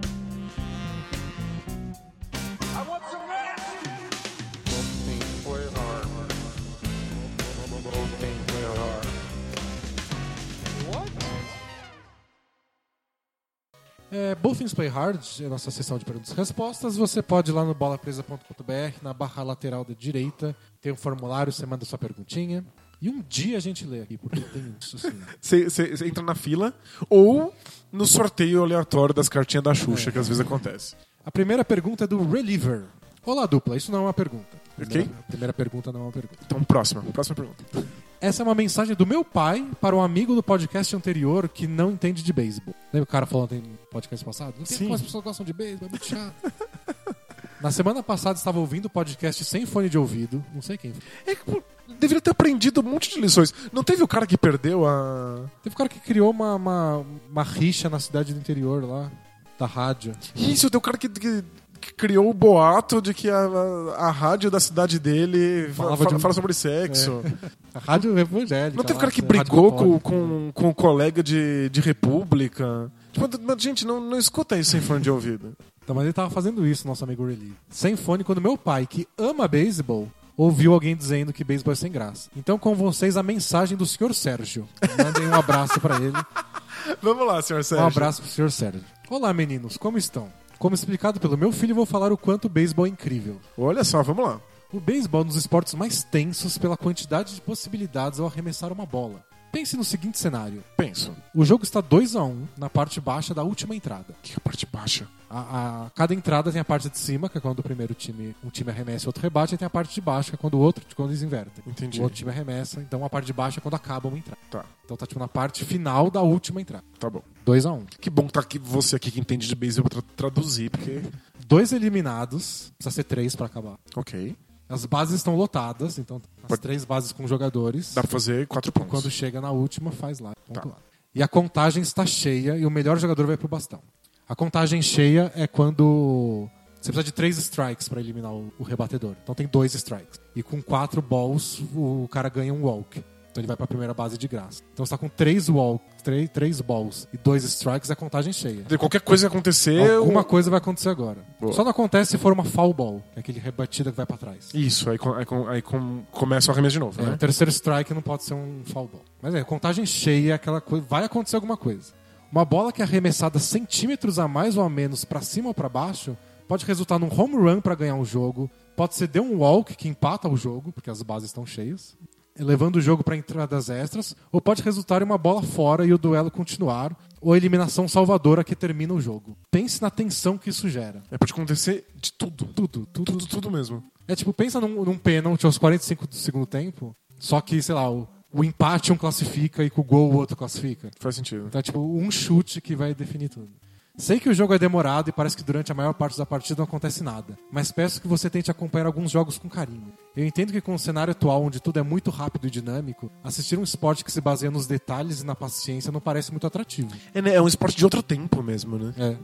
É tipo, é, o- é o passatempo americano, né? O pessoal ia lá passar a tarde. E passar a tarde inteira, ficar comendo. Você vai lá assistir Leva horas e horas e horas. quatro horas de jogo comendo no verão, né? Porque é um dos esportes que acontece no verão dos Estados Unidos. Então você senta lá no sol, o jogo rolando, com seus amigos. Outros É. tempos. Mas peço que se esforce, continua o senhor Sérgio. Não tem nada mais bonito no beisebol do que apreciar um strike que ficou a, cem- a milímetros de ser rebatido ou uma boa defesa no campo externo que o jogador teve que voar para pegar a bola. Enfim, beisebol é incrível e tem uma história muito rica, com momentos espetaculares e grandes lances. Obrigado por lerem, meu filho gosta muito de vocês. Opa, agradecemos. A parte da história do beisebol, eu acho que é a única coisa que realmente me interessa. É inigualável, né? Você pegar coisas, ter o mesmo time jogando desde 1903. Exato. Isso é muito foda. Não tenho muito carinho por assistir o jogo em si, mas eu sinto que eu tô perdendo uma coisa muito importante, que é a história do beisebol. As narrativas, as anedotas, os folclores, as maldições. É. Então, é, é por tudo isso que ele leu, que ele escreveu, que eu assisto playoff. Porque as coisas têm mais impacto, né? É porque tem tudo isso, você tá um strike de ganhar o jogo, não sei o quê, mas é o jogo 73 de 160 da temporada regular. ah, foda-se. Eu sei que no fim do campeonato talvez um time se classifique ou não por uma vitória. Pode ser. É, mas na hora você não tem essa Mas na hora percepção. não dá. É tipo quando começa o Brasileirão, em março. Ó, vale os mesmos três pontos da última rodada. Ninguém se importa. Não, hoje eu vou sair de casa, não vou ver esse jogo. Tem 81 jogos de temporada da NBA. A primeira semana a gente brinca que é pré-temporada. Foi- Quando a gente adiou o podcast pra falar do Warriors e Celtic, eu pensei nisso. Vale a pena adiar o podcast por causa de um jogo na quarta semana? eu acabei achando que sim, mas... né. Bom, próxima pergunta é do fã do Hakim. Esse é... Update. Ah, é? A gente já respondeu uma pergunta, é isso? Ah, é uma das melhores perguntas. Opa, vamos lá. Prezados amigos, bom, sou o cara do rolo com as estagiárias. Você lembra? Ah, vagamente. O cara tava afim de pegar uma estagiária, ele tava meio em dúvida, mandou uma mensagem. Depois ele mandou outra dizendo que pegou uma estagiária, duas, três, quatro. E depois ele encontrou com uma das estagiárias no shopping com a mulher. Ai, lembrei, lembrei desse absurdo. E aí ela foi em direção a eles e ele ficou tipo, que caralho é esse? e aí ela foi lá e cumprimentou a mulher, porque ele ia trabalhar com a mulher dele. Sim. Então, esse cara. Nossa, essa história é maravilhosa. Então tá aqui, ó. Não sei se lembram minha primeira mensagem do ano passado. Ela tem estar me interessando por meninas mais novas. Sou gerente, mas não lido diretamente nem contrato estagiárias, só pra, tar da- só pra tratar da questão ética levantada. Ok. Ele pega as estagiárias, mas não é que ele vai lá e escolhe as estagiárias. Vou Ok. contratar essa mais bonitinha. Ok, Essa questão Essa ética questão ele tirou da Isso, frente. tiramos ok. da frente. Só tem outras seis. Mas esse não é o ponto. Engraçado que ao ouvir os comentários de vocês, me surpreendi por vocês levantarem se eu amo minha esposa. Afinal, eu nunca questionei isso. Olha só. Tenho 20 anos de relacionamento com quatro términos. O mais longo durou uns 3 meses, há mais de 14 anos. Uau. E nós, há mais de 14 anos nosso relacionamento é contínuo. E ainda hoje me acho apaixonado. Me senti meio psicopata, afinal não senti a menor culpa por julgar que só procurava sexo. Mas a fala de vocês realmente me chocou. Fiquei desesperado, afinal minha mulher poderia achar que não amava e isso é impensável. Sério. Fiquei umas duas noites olhando para minha mulher até ser vencido pelo sono. A possibilidade de perdê-la, e não apenas minha família, as duas filhas, me deixou ainda mais desesperado. Perdi completamente o sossego. Não tenho muitos amigos com quem posso compartilhar isso. Afinal, praticamente todos os amigos são em comum com a minha mulher. E tomei uma atitude desesperada. Procurei a estagiária. Ela que foi conversar com a mulher. Entendi. Foi a coisa mais difícil que fiz na vida, mas queria saber qual era dela. Enfim, resumindo, ela me disse não saber que eu era casado com sua professora orientadora. E quando me viu com minha família, ela fez questão de ir falar com minha mulher pra me dar um aperto, porque eu tinha sido um filho da puta com ela e com minha mulher. Tom- to- Então, ela- Tomou uma lição indireta. todo mundo foi pego de surpresa naquele. Caramba. Fiquei constrangido de tomar um sabão de uma menina de 22 anos. Ah, Tomar, tomou. mas fiquei calado porque eu estava errado. Ela me disse que a informação de onde trabalhou estava no currículo, que minha mulher chegou a perguntar se ela me conhecia. É, e ela disse que só me conhecia de vista, que não tinha contato direto comigo. Minha mulher acreditou porque, como disse, não trabalho diretamente com estagiários. E que pretendia manter as coisas assim porque se a mulher descobrisse que ela, a estagiária, também pode se prejudicar. Apesar de achar que eu merecia a pior sorte. Tipo, ela não vai dedurar porque ela se ferraria. Justo. Enfim, o desfecho não é tão emocionante, mas acho que acabou ficando de bom tamanho para todos. Abraços. É. É, acho que serviu de alguma forma pra ele se tocar disso tudo. Porque, pelo que ele contou, ele tava lá, tipo, ah, eu quero fazer sexo, acho que não tô fazendo mal pra ninguém. O que às vezes acontece. Às vezes você quer só sexo e você ainda ama a sua esposa no relacionamento. O que a gente questiona é por que, que a regra também não vale pra ela? Por que, que ela também não está sabendo disso? Por que, que ela também não tem a possibilidade caso ela queira sexo? E outra, se é- você imagina que ela não concordaria, que ela se magoaria por isso, ah, é uma questão de escolha. Vale o, o fato de que você está magoando a pessoa que você disse que ama há 20 anos? No fundo, você está num contrato que dura muitos e muitos anos com a pessoa que você ama e você tem que fazer escolhas com relação a esse contrato. É. Mas acho que ele tava, pelo que eu entendi, ele tava atuando meio no instinto, Foi, né? frustração, vontade de fazer sexo com outras pessoas. E acabou cedendo, mas aí com todo esse trauma de, de Eu- medo, Tomou o sustão. tomou é. o su- Acontece, né? A gente, muitas vezes a gente perde um pouco a noção e a adrenalina faz a gente perceber o que a gente estava fazendo. Mas realmente, que bom que ele tomou o susto, ele tomou a lição, mas talvez a- a- se a mulher ficar sabendo disso um dia, ela vai ficar muito puta, que ela não descobriu, não descobriu antes. Mas pra ele, assim, acho que serviu, sabe? Ele não perdeu as coisas que ficou com medo de perder, Exato. é. mas tomou o susto. É daquele- da- daqueles, daquelas histórias que vai entrar no calendário do Bola Presa. Que é, é você descobrir que aquilo que você mais quer já estava logo ao seu lado.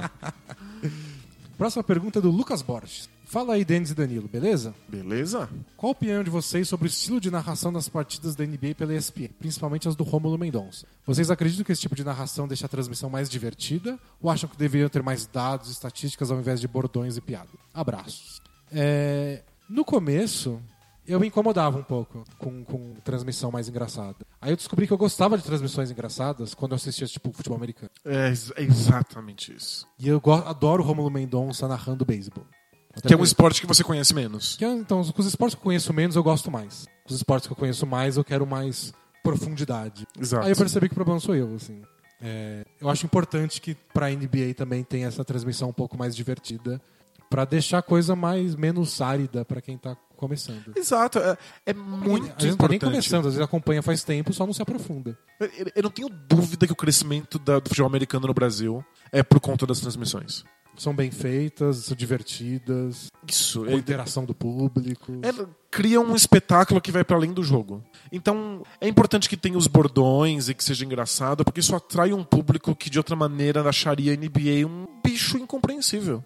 É que pra gente que já tá nisso há muitos e muitos anos, a piadinha parece necessária, né? A gente já vê a graça no jogo em si, a gente quer análise, a gente quer estatística, a gente quer... Eu assisto as transmissões gringas porque tem as histórias de dentro, eles estão entrevistando as pessoas ali em tempo real. Mas eu entendo e valorizo muito essa narração estilo Divertida, piada. né? Eu acho que o ideal para um canal que, que nem a ESPN, que quer atingir todos os públicos, É. Que é, o que é uma coisa dificílima de fazer. é, é, é maneirar. Tipo, o narrador ele não tem nenhuma obrigação de ser especialista. Ele tem a obrigação de saber o que está acontecendo, óbvio, o bastante para poder narrar, de conhecer os jogadores, mas não, não tem a obrigação de se aprofundar tanto. Ele precisa fazer o show, como a gente tá falando É, então, do, se- dos- do cara lá tentando salvar o jogo do Wolves ruim, É. né? Se, se o, se o bordão é divertido e vem seguido de um comentário de um especialista que aprofunda um pouco mais, eu acho que é o ideal. Seria o ideal, é. Que é que eu acho que eles tentam fazer com várias transmissões de vários esportes. Depende do narrador e do comentarista, às vezes dá certo, às vezes dá errado. Mas acho que a ideia é, é essa. É, tem comentaristas que são mais,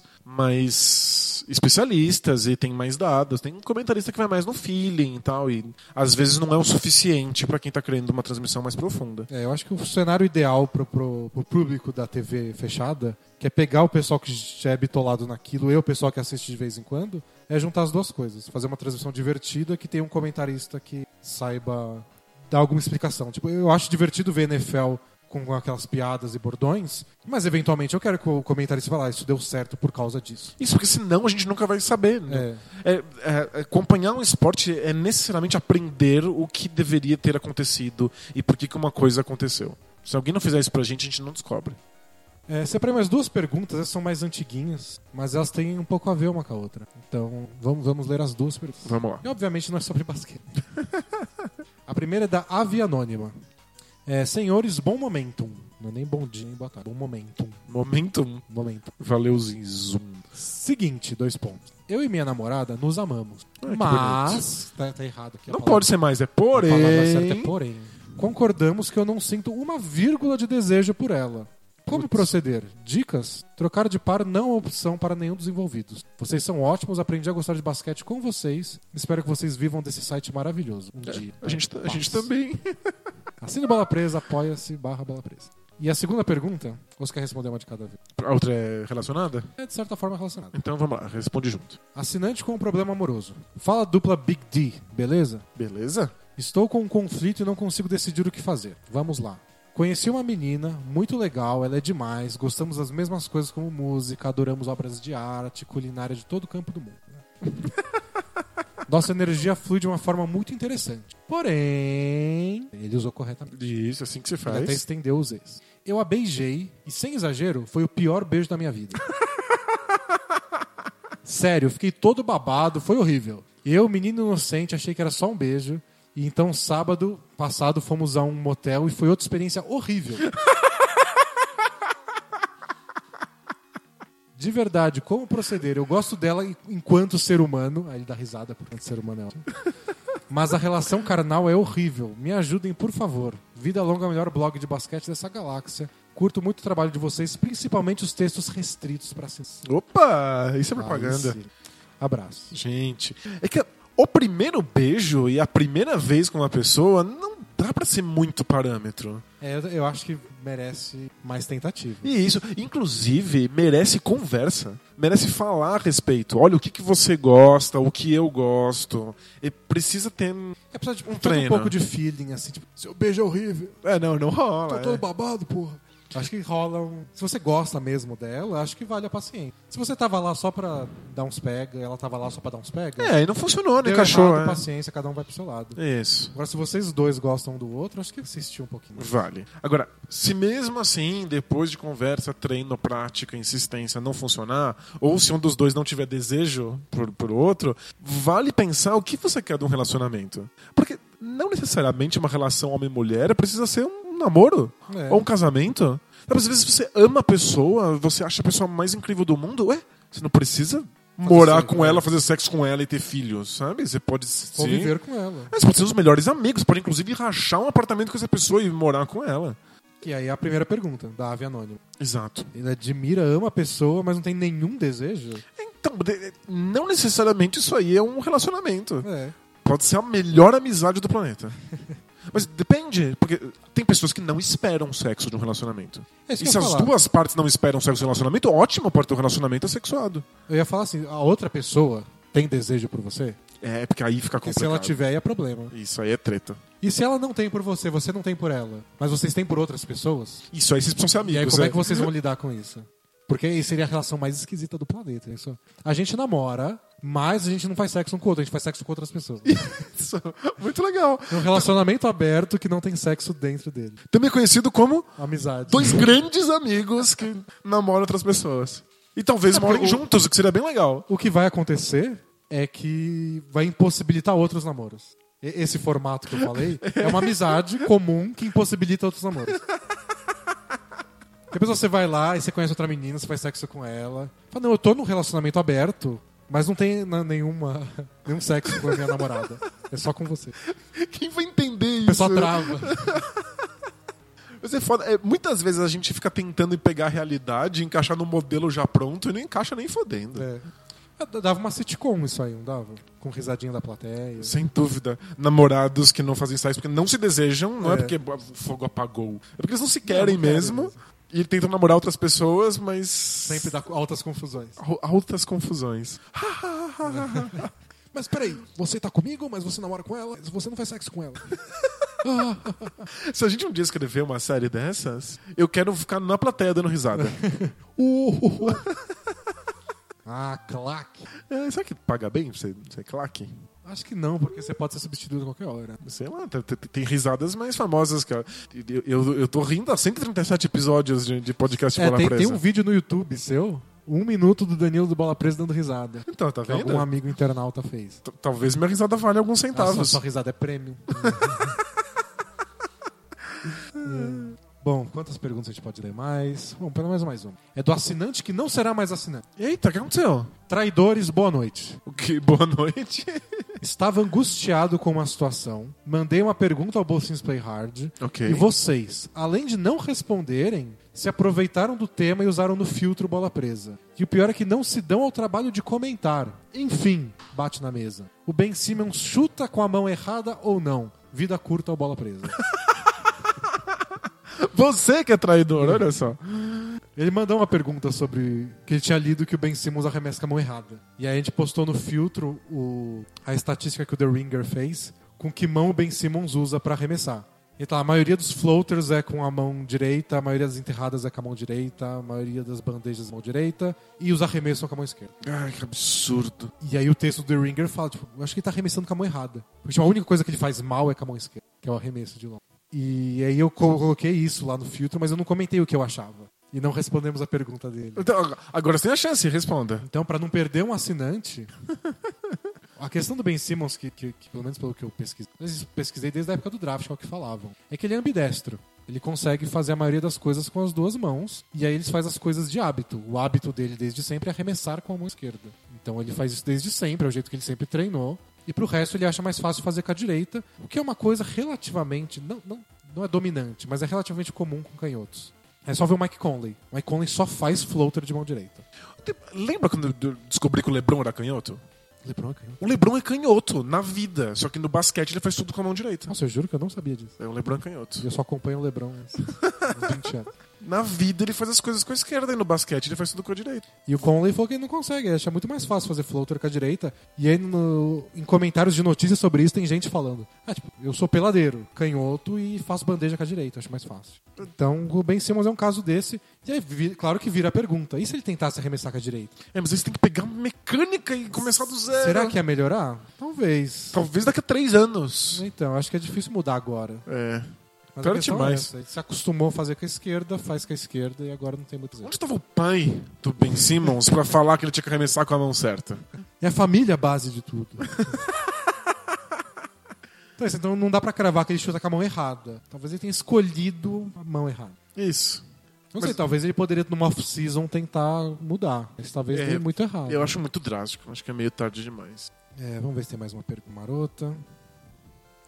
Tem uma pergunta velha aqui também, a gente já tirar da fila, do. Rafael Barreto, pra gente encerrar. Olá, D&D, tudo bem? Tenho duas perguntas. Queria saber se vocês, a primeira pergunta, queria saber se vocês, poetas da vida comum, sabem o motivo de amor de várias mulheres por corujas. Mas, mas o quê? Gostar de gato, ok, é fofinho. Cachorro é parça. Até leão eu entendo. Até o quê? O, cach- o leão. Leão, Eu leão, entendo. entendi. Animal lindo, representação de força, melhor cavaleiro de ouro. Tem a ligação com o signo. Mas corujas. Ninguém quer ter uma coruja de verdade em casa. Não, não, não, Qual o motivo de ter uma coruja de cerâmica? Vocês compreendem esse amor estranho pelo exótico animal? Um abraço. Eu acho animal de cerâmica uma coisa muito bizarra. É tipo bicho de pelúcia de coisa que não, que não, que não tem pelo.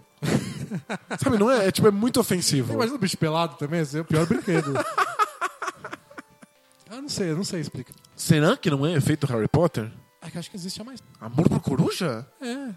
Tem- é, realmente, tem várias corujas de madeira, corujas de não sei o quê. Coruja é um bicho que tá aí no- na decoração. É um símbolo da filosofia, da busca pelo conhecimento, sei lá por quê. É tipo, é tipo o leão que ele falou, tem, tem além do bicho. Não é tipo uma foca, foca, foca. leão marinho ou leão marinho?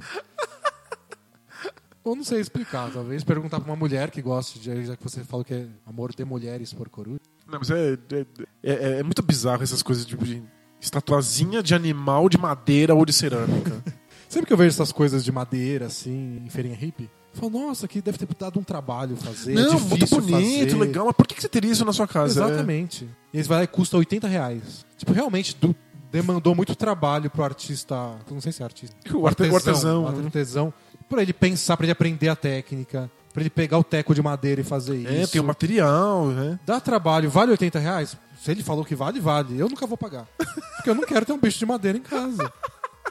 Não dá nem pra apertar, tipo um bicho de pelúcia. É, eu acho que esse é o grande, o grande drama do artesanato. Vale muito, mas eu nunca vou pagar. Na próxima convenção dos artesãos, acho que deveria se discutir isso. Tem, tem que discutir o que é mais ofensivo: uma coruja de madeira ou um sapo de pelúcia? É, que não é sapo, quando é que ele não tem pelo? É escorregadio o negócio. É absurdo. Cachorro de pelúcia, urso de pelúcia, a gente entende. Mas sapo? É, é um problema muito sério. Então, a pergunta 2 do nosso amigo Rafael. Eu queria saber se vocês já viram o melhor filme de basquete da história pós-moderna. O Bud, o cão amigo? É, Eu achei que ele ia falar isso. Uhum. Mas Não? não? é. The Real MVP, The Wanda Durant Story. É o filme sobre a mãe do Kevin Durant. Mais um desses casos de, de jogador da NBA que foi criado pela mãe em, situação, em situações bem, bem de bastante fragilidade social. né? O filme é tão bom que até a mãe do Kevin fica bonita. Coitado, pegou pesado. Se viram, o que acharam dessa obra-prima da sétima arte? O Durant do filme é mais feio ou é extremamente mais feio que o Kevin Durant real? Os dados do filme é aqui, ele dá o link do IMDB. A gente tá muito ligado na aparência da família Duran. É. Você assistiu o filme? Nunca vi, não sabia nem que existia. Não, eu fiquei sabendo agora também. O- Conheço a história do, do, do Duran e da, da mãe, mas não sabia que isso tinha virado um documentário. É a. Cadê? Não sei o nome da. Mas o Eli Baxter é o adolescente Kevin Durant. Ah, não. não pera, pera, pera, para tudo. Não é um documentário? Não, é um filme, filme. É um filme com atores interpretando o Kevin Por Durant? isso que ele falou que a mãe do Kevin Durant ficou bonita. Porque é uma atriz interpretando a mãe. Não, achei que ele tinha ficado bonito por ele conhecer a história e a luta. né? Não, tá falando de beleza física. O cara quer saber de, de putaria, sexo. Gente, por que raios você faz um filme com atores interpretando o Kevin Durant ao invés de fazer um documentário? Ah, porque a pessoa gosta e quer dramatizar mais. Gente, não faz nenhum sentido. Tem um filme também sobre a infância do LeBron e sobre as dificuldades dele, que também foi criado só pela mãe e numa situação de muita pobreza. Pelo menos é um documentário. Você vê os depoimentos das pessoas. É, mas é que se você faz uma coisa assim, como o choque de cultura nos ensinou, documentário não é jovem. e e quando, quando você faz uma coisa desse jeito, você pode romantizar. Não foi exatamente assim. Sabe, você pode dar uma. Né, eu reprovo. Acho, pra mim, esse tipo de filme que poderia ser um documentário, porque as pessoas estão vivas, estão ali, você transforma num, num, num romance, tá no mesmo nível de sapo de pelúcia. Dá pra fazer? Dá, mas é errado. Também citando o choque de cultura, tipo, esse cara nunca é contra um filme. E o outro fala, como que você vai ser contra um filme? Tá aí, o Danilo é contra esse filme. Eu sou contra esse tipo de filme. Então tá aí. E sapos de pelúcia. Ó, o ator que ele falou, que faz o Kevin Durant, é o Daniel Bellamy. Que parece mais o Russell Westbrook do que o Kevin Durant. que, que ironia Ele não da parece, vida. né? não parece um filho do, do Kevin Durant com o Russell Westbrook? Parece. Nossa, É um- uma dessas ironias da vida. Será que o filme saiu antes ou depois do Durant ter abandonado? O filme é de 2016, Nossa, então já é depois. mas eu não sei. É que ele por ter começado Ah, a ser feito antes, né? 7 de maio de 2016, então foi no finalzinho da passagem dele. Quando lançou, ele tava nos últimos meses. No último mês dele no tempo. Então tudo bem ele eh, parecer que ele tem a cara do Westbrook. Agora não, agora é só uma piada de mau gosto. Ah, é. Mas é isso. Vou tentar assistir então pra falar mal depois. Foi nada, tá errado, não, não deveria, deveria ser um documentário. Ó, segundo o IMDB, ele tem nota 6,9 de 10. Tá alto até. Pra um filme que podia ser um documentário. Mas eu tava vendo uma, uma entrevista sobre o cara que descobriu quem era o aquele Unabomber, que é um cara que mandava Sim, sim. bombas nos Estados Unidos por carta durante 17 anos, ninguém sabia quem era, e o cara que descobriu quem era ele. E aí fizeram uma série de TV dramatizada, tudo, sobre o caso, como ele descobriu que era foi análise linguística das cartas dele. Muito louco, é um trabalho muito foda. E aí na série tem um encontro entre os dois. Porque o cara foi preso, e aí ele foi preso pela, por causa da carta, por causa da análise, tudo. Conseguiram um mandado pra entrar na casa dele, e dentro da casa dele encontraram as provas. E aí na série tem uma cena emocionante, que é o investigador frente a frente com o Una Bomber Eles finalmente se encontram. se encontraram e o cara falando. é, essa coisa que você inventou de análise de linguística, que não existia na época. Foi o primeiro caso que Uau. foi. Isso não existe. Se, se o tribunal não aceitar isso, nenhuma das provas vão valer e eu vou estar livre. Então aí virou uma coisa dele provar que a ciência dele era válida. Muito legal. E aí eu vi uma entrevista com esse cara e o cara falou: nunca aconteceu isso. eu tava dando minhas aulas. Eu tava dando minhas aulas e me ligaram falando que a gente ia ter que preparar isso, porque o, ju- o juiz ia ter que avaliar se O ponto mais épico da história, eles se encontrando, não existiu. não existia. O drama era real, eles precisavam provar que o mandado era válido porque a análise linguística era válida. Mas tanto faz o drama, o que importa é estar ali cara a cara, né? Isso não aconteceu. Então, se fosse um documentário, não ia ter isso. O que que não seja? Ia ser verídico, como deve ser. Ah, é isso por hoje. Encerramos, né? Com, com, com a mãe fake do Duran, a gente encerra E esse com- podcast. Com toda a nossa fúria por, por sapos de pelúcia. É. Então semana que vem a gente volta, pessoal. Até mais. Tchau! Tchau, tchau!